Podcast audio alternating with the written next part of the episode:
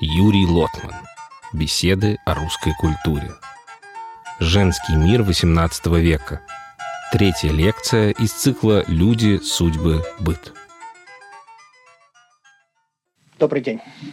Продолжим наш разговор. Мы в прошлый раз говорили о том, как менялся, развивался и складывался нравственный облик человека XVIII, начала XIX века.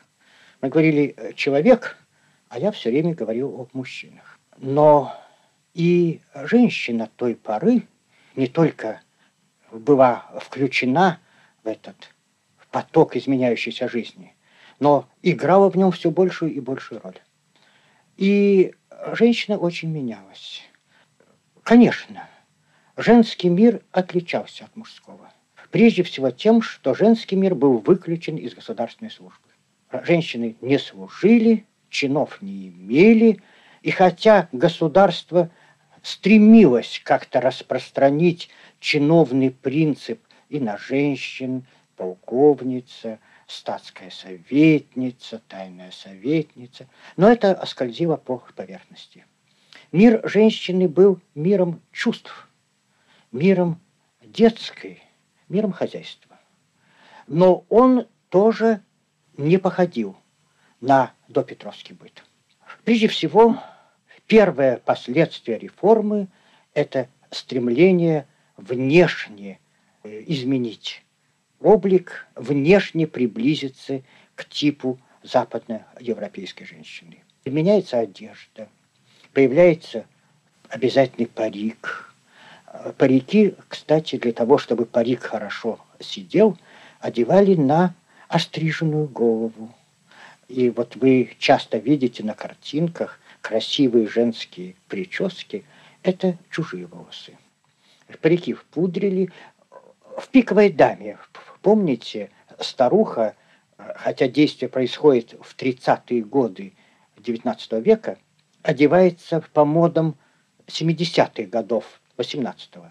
И там есть у Пушкина фраза «Сняли парик с ее седой, плотно остриженной головы». Действительно, так оно и было. Платья другие. И другой образ поведения. В этот период женщина стремилась как можно меньше походить на своих бабушек и на крестьянок. Царила искусственность. Женщины много тратили сил на изменение внешности. Причем моды были разные – Купчихи, например, красили зубы в черный цвет. И в купеческом обществе это считалось э, красивым. Такой низкий, средний вкус. А в более европеизированном обществе, э, конечно, зубы не красили. Но на лицо налепляли мушки. Мушки – это маленькие черненькие штучки, их делали из тофты или из бархата. Куда прилепить, это имело значение. Мушка в углу глаза означала «я вами интересуюсь». Мушка на верхней губе «я хочу целоваться». Э, поскольку еще в руках был веер, а веер тоже имел э, значение, если его резко закрыть, это означало «вы мне неинтересны». И, и комбинация мушек, вееров позволяла кокетничать. Дамы кокетничали – дамы вели в основном вечерний образ жизни. Поэтому, а, а вечером при свечах, поэтому надо было много макияжа, много краски. Потому что при свечах э, люди бледнеют, а еще в Петербурге с его вредным климатом. И поэтому уходило у дам много. За год, наверное, с полпуда румян, белил и разных вещей. Красились очень густо как у нас, может быть, для киносъемки красятся. В этот период женщина еще не привыкла читать много, еще не стремилась, конечно, в массе уже были писательницы, не стремилась к внутренней духовной жизни. Духовную э, потребности удовлетворялись старым образом.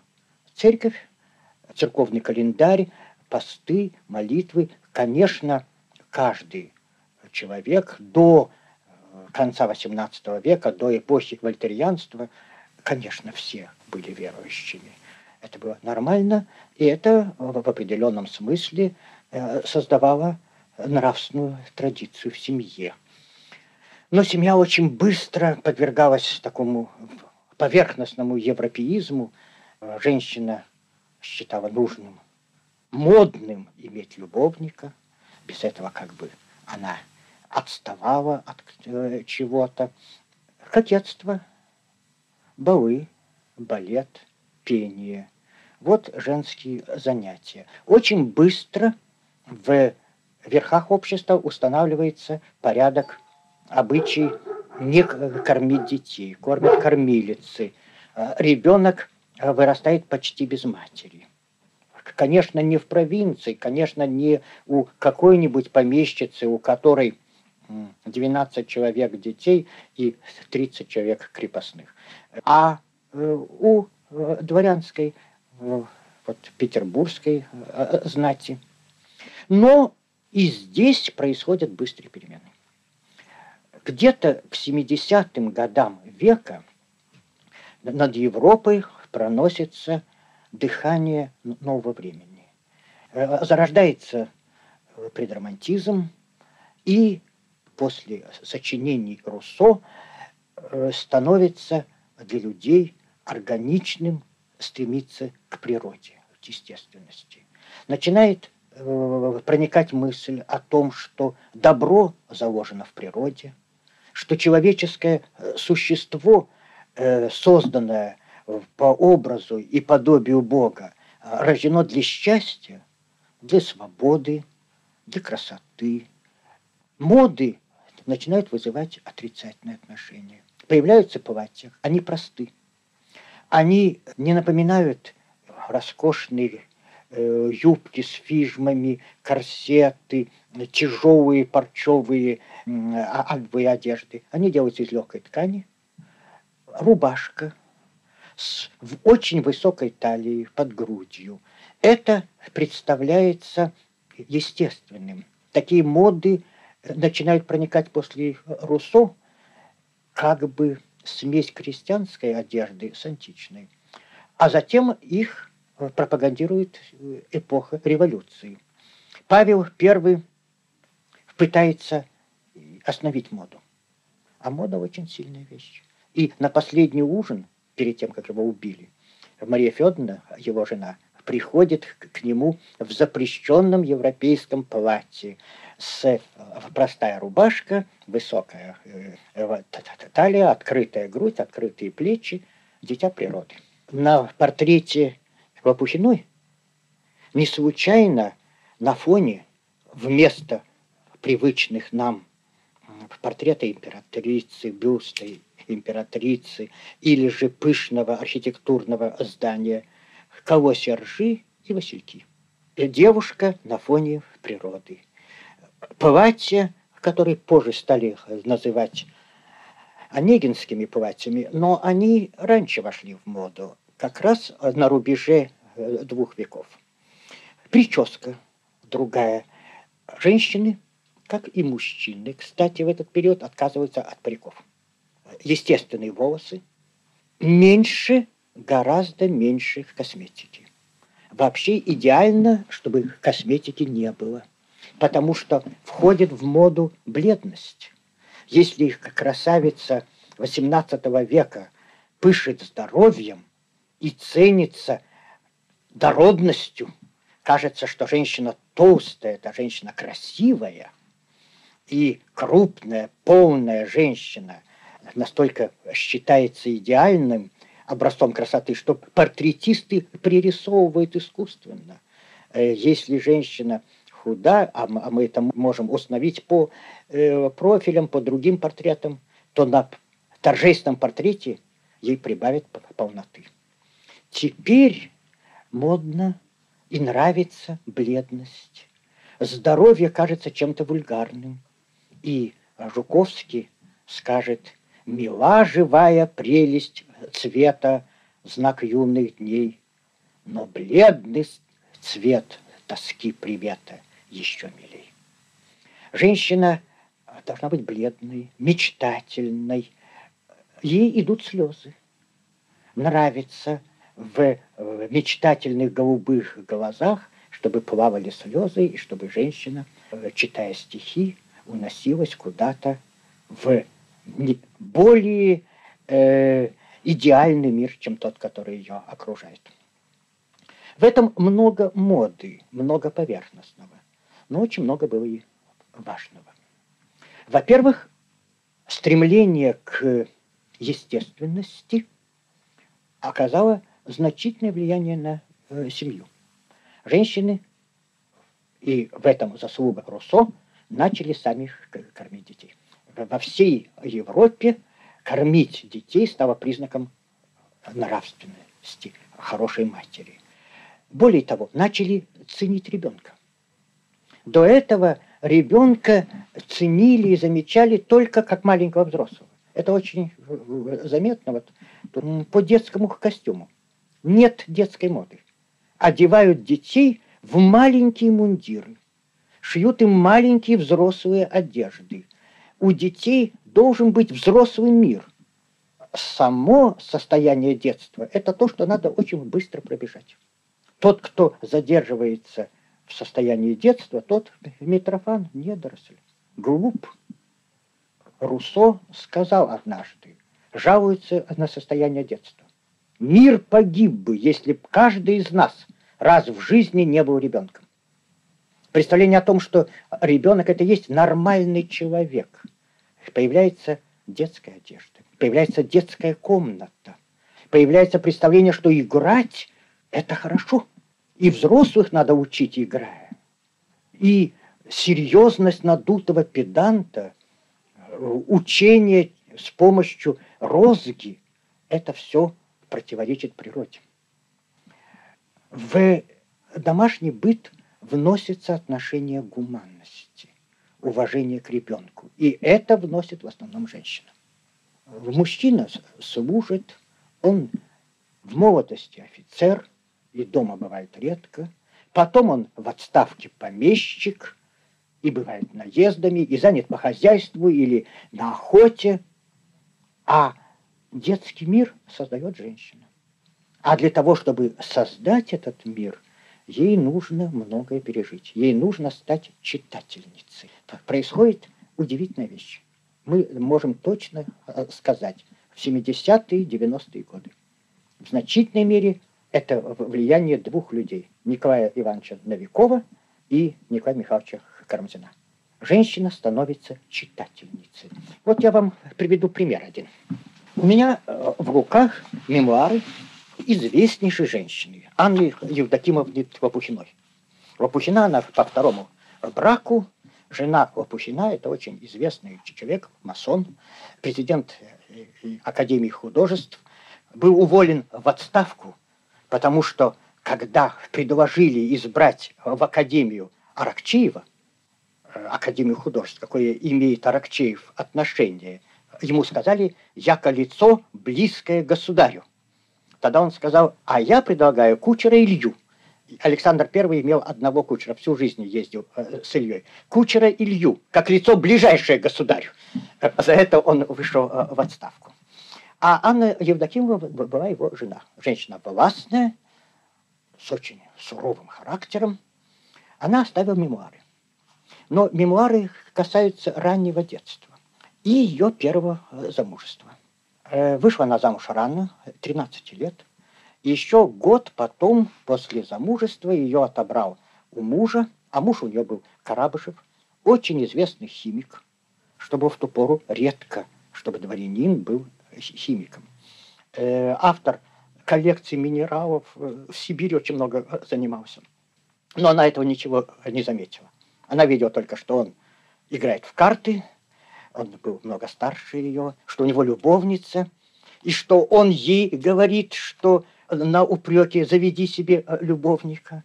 Она воспитана в старинном церковном духе, с, матерью жила в провинции, по монастырям, ей это все странно, дико, этот европейский быт. Она говорит, как же так? Он ей отвечает, глупая, я тебя люблю, а любовница мне как он выразился, для натурального удовольствия. вот это э, странная для нее жизнь.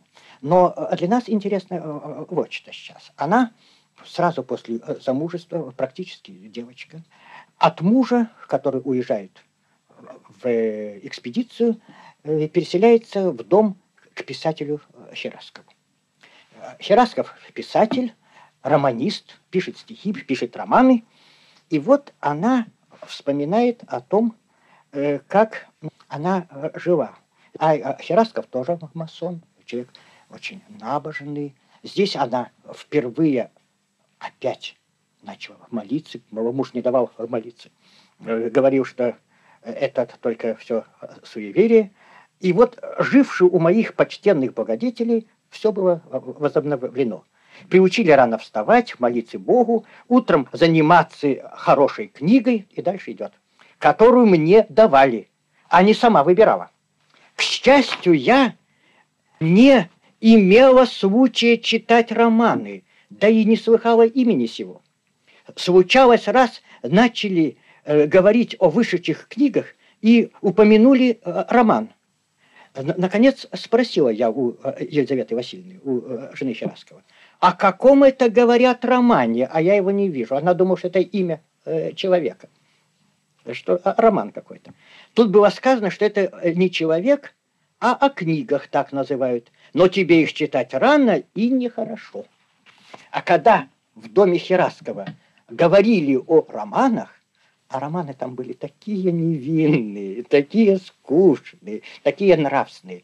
Ее уже, э, замужнюю женщину, выставляли из комнаты. Это 70-е годы. Через 10 лет мать Карамзина умрет рано, молодой, оставит целый шкаф романов. Романы будут наивные. Но позже Карамзин будет говорить, что человек, который плачет над судьбой героя не будет равнодушен к несчастьям другого человека.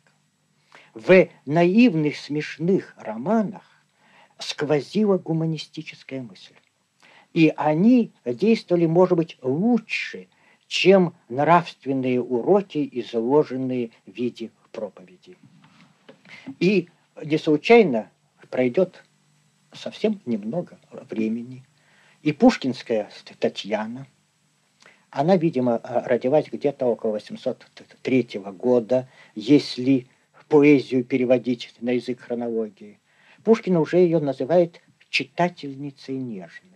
С французской книжкой в руках, э, с печальной думаю в очах, пушкинская героиня живет в литературе воображаясь героиней своих возлюбленных творцов Клариса, Юлия и Татьяна в глубине лесов, одна с опасной книжкой бродит. Э, барышня десятых годов, провинциальная барышня, это Татьяна э, живет около Пскова, видимо, где-то, уже с книжкой в руках. Она перечувствует, передумает то, что чувствуют и думают герои лучших литературных произведений недаром Пушкин скажет, и себе присвоя чужой восторг, чужую грусть. Создается другой тип человека. Это очень хорошо показал Рокотов на одном из первых романтических портретов, портрета Струйской. И я не могу не прочесть здесь э, Заболоцкого, который по, по поводу этого портрета писал. Ты помнишь, как из тьмы былого, едва закутана в атлас, с портрета Рокотова снова глядела Струйская на нас. Ее глаза, как два тумана, полуулыбка, полуплач, Ее глаза, как два обмана, покрытых мглою неудач, Соединение двух загадок, полувосторг, полуиспуг, Безумной нежности припадок, предвосхищение смертных мук. Когда потемки наступают и приближается гроза, Со дна души моей мерцают ее прекрасные глаза. Пройдет немного времени, и мы увидим, что молодая женщина, девушка, окажется способной на то, на что мужчины, так связанные с государственной жизнью и службой, смелые мужчины, которые погибают на редутах, окажутся неспособными. Когда на Сенатской площади картечь разгромит каре декабристов и начнутся аресты и ссылки, произойдет, пожалуй, самое страшное. Не аресты, а не ссылки будут страшны. Интересно, что те 120 э, с небольшим человек, которые оказались в Сибири, нравственно и душевно сохранились гораздо лучше, чем те, кто избежал преследования. Они оказались в Сибири, они были в ужасных условиях, но им не надо было бояться.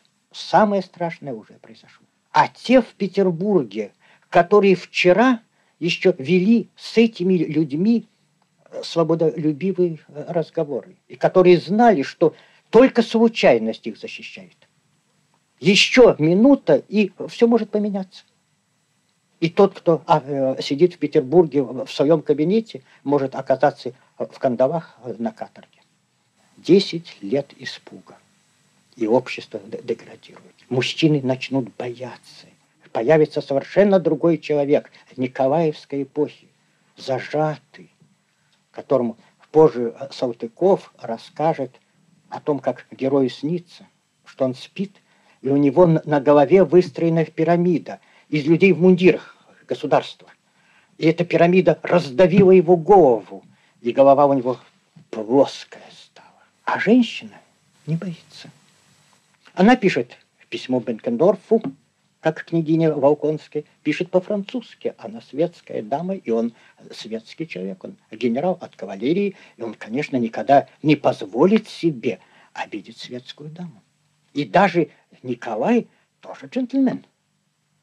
И тоже не будет требовать от женщины того унижения, которое он требует от своих подданных. Женщины оказываются более стойкими. Они сильнее душой, они не боятся, они едут в Сибирь на ужасных условиях.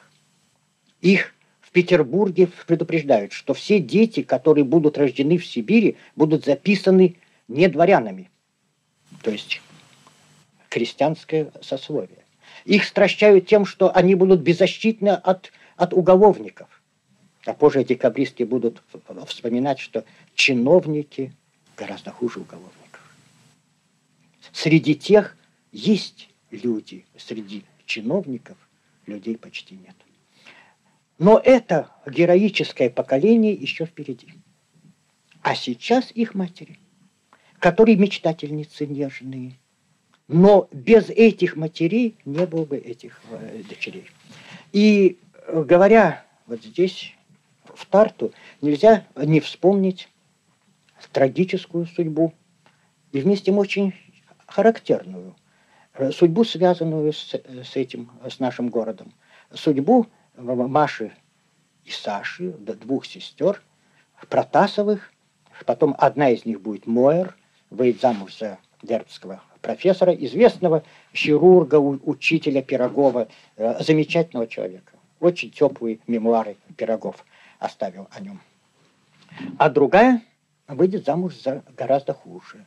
За профессора Воейкова, увы, нехорошего человека, очень плохого. Но дело э, не в этом. Это очень интересные биографии. Это биографии, в которых невозможно отличить роман поэзию и жизнь. Жизнь станет воплощением поэзии. И э, жизнь будет совсем не веселой, жизнь будет очень трагической. Маша, почти ребенком, влюбится в своего э, родственника, поэта Жуковского. Э, Жуковский принадлежит, с одной стороны, к старинной дворянской семье.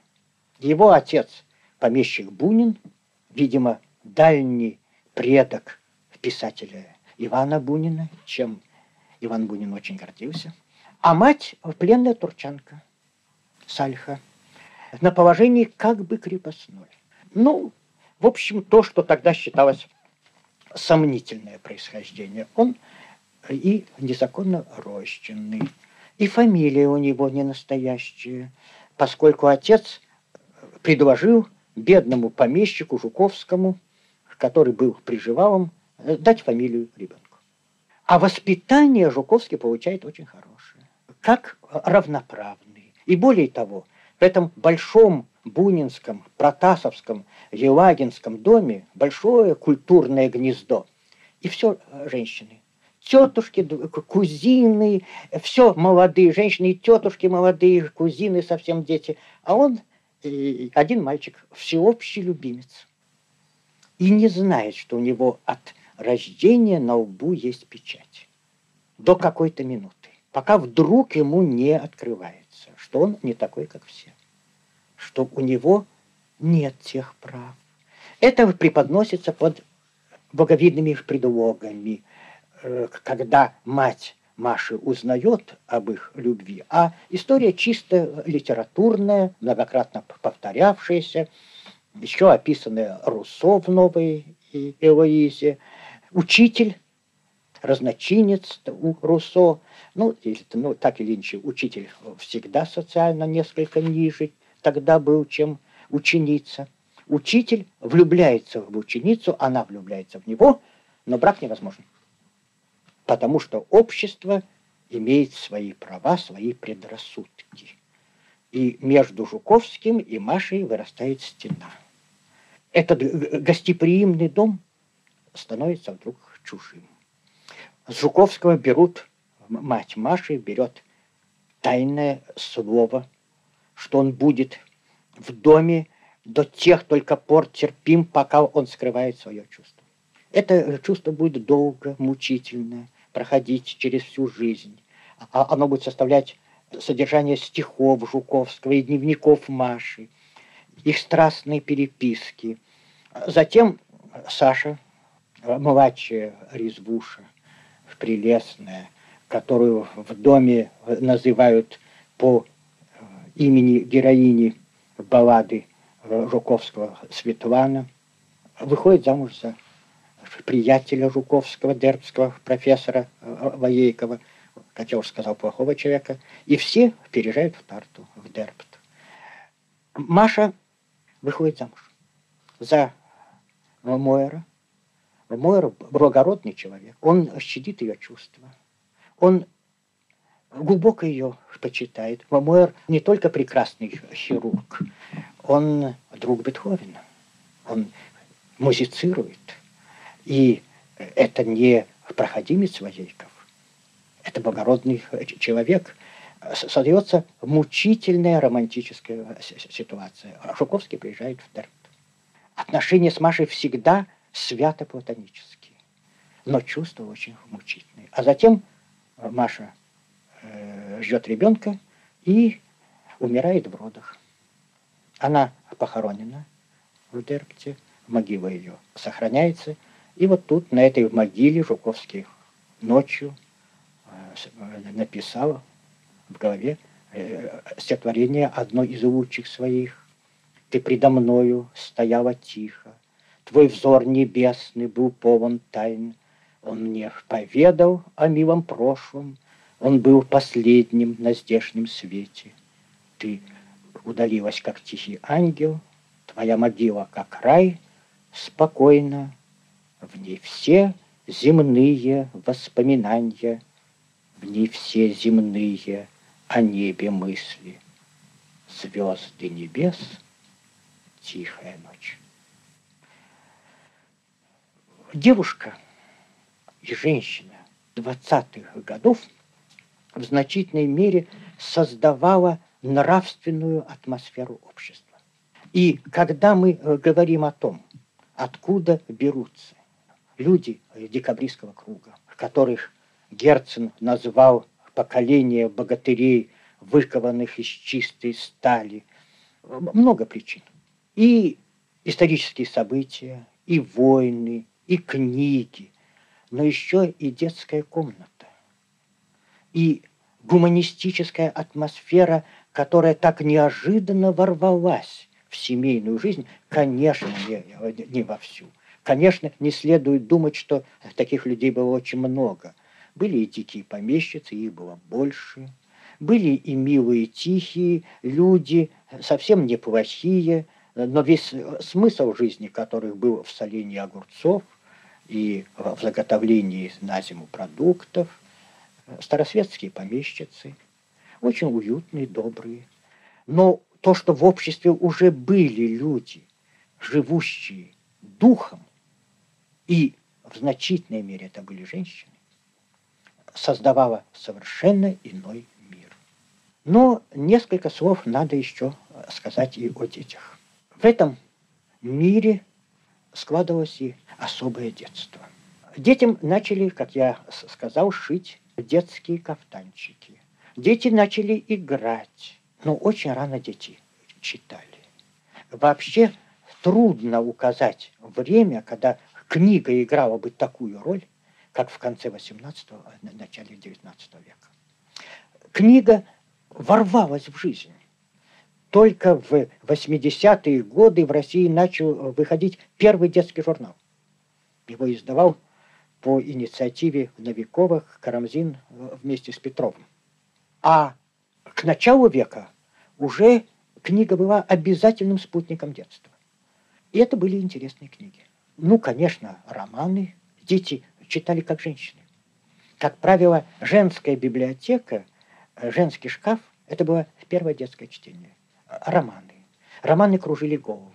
В романах были героические рыцари, которые спасали красавиц, которые служили добродетели и никогда не преклонялись перед злом.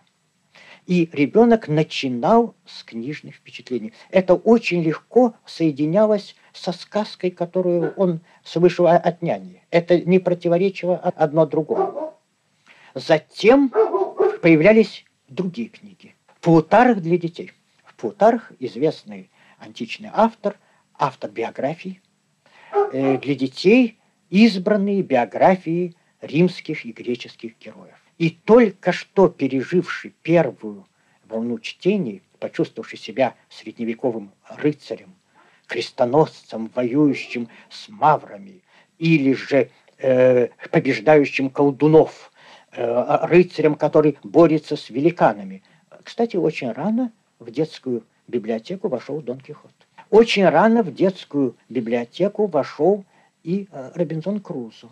И уже молодые Муравьевы, будущие декабристы, в школе мечтают уехать на Сахалин, который им кажется необитаемым островом, и основать там идеальную республику Чока. Они начнут историю заново. Там у них не будет ни господ, ни рабов, не будет денег, а они будут э, жить ради равенства, братства и свободы. Но еще более обаяние имеет героический образ римского республиканца. В одних мемуарах есть трогательный э, рассказ. Будущий декабрист Никита Муравьев, которому идет 6 лет уже, на детском балу. А детские балы это были особые балы в первую половину дня, в середине дня, э, или э, делались в частных домах, или у танцмейстера э, Йогеля. Туда привозили и совсем маленьких, 6-7 лет. Ну и там плясали девочки 12 лет, и 13, и 14, которые уже считались невестами. Потому что 15 лет это уже возраст замужества. И поэтому, помните, как в «Войне и мире» на, на детский бал у Йогеля приходят прибывшие в отпуск молодые э, офицеры Ростов и э, Денис Давыдов, там уже барышни, а вместе тем детский бал веселее. Там все проще, там нету этикета такого, э, и поплясать на детском балу очень, очень интересно. Маленький Никитушка, будущий декабрист, стоит у стены и не танцует. И когда мама, разумеется, разговор идет по-французски, спрашивает его, чего не танцуешь, Никитушка? Он отвечает и так, мама, а древние римляне танцевали? На что она ему отвечает, конечно, Никитушка, когда были маленькими. И после этого Никитушка идет танцевать.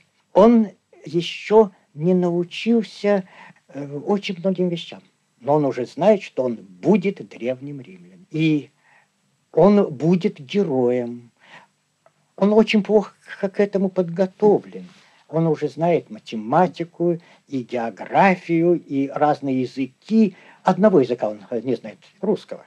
И поэтому, когда в 12 году он решил мальчиком убежать в армию, чтобы совершить героический поступок, его сразу же мужики поймали и решили, что это французский э, шпион. Потому что отец его известный организатор вот такой топографической школы, так э, он карты несет с собой и по-русски э, не говорит. И тут еще случился, гувернер проходит француз, он его начал по-французски окликать. Хорошо, что не убили, могли убить.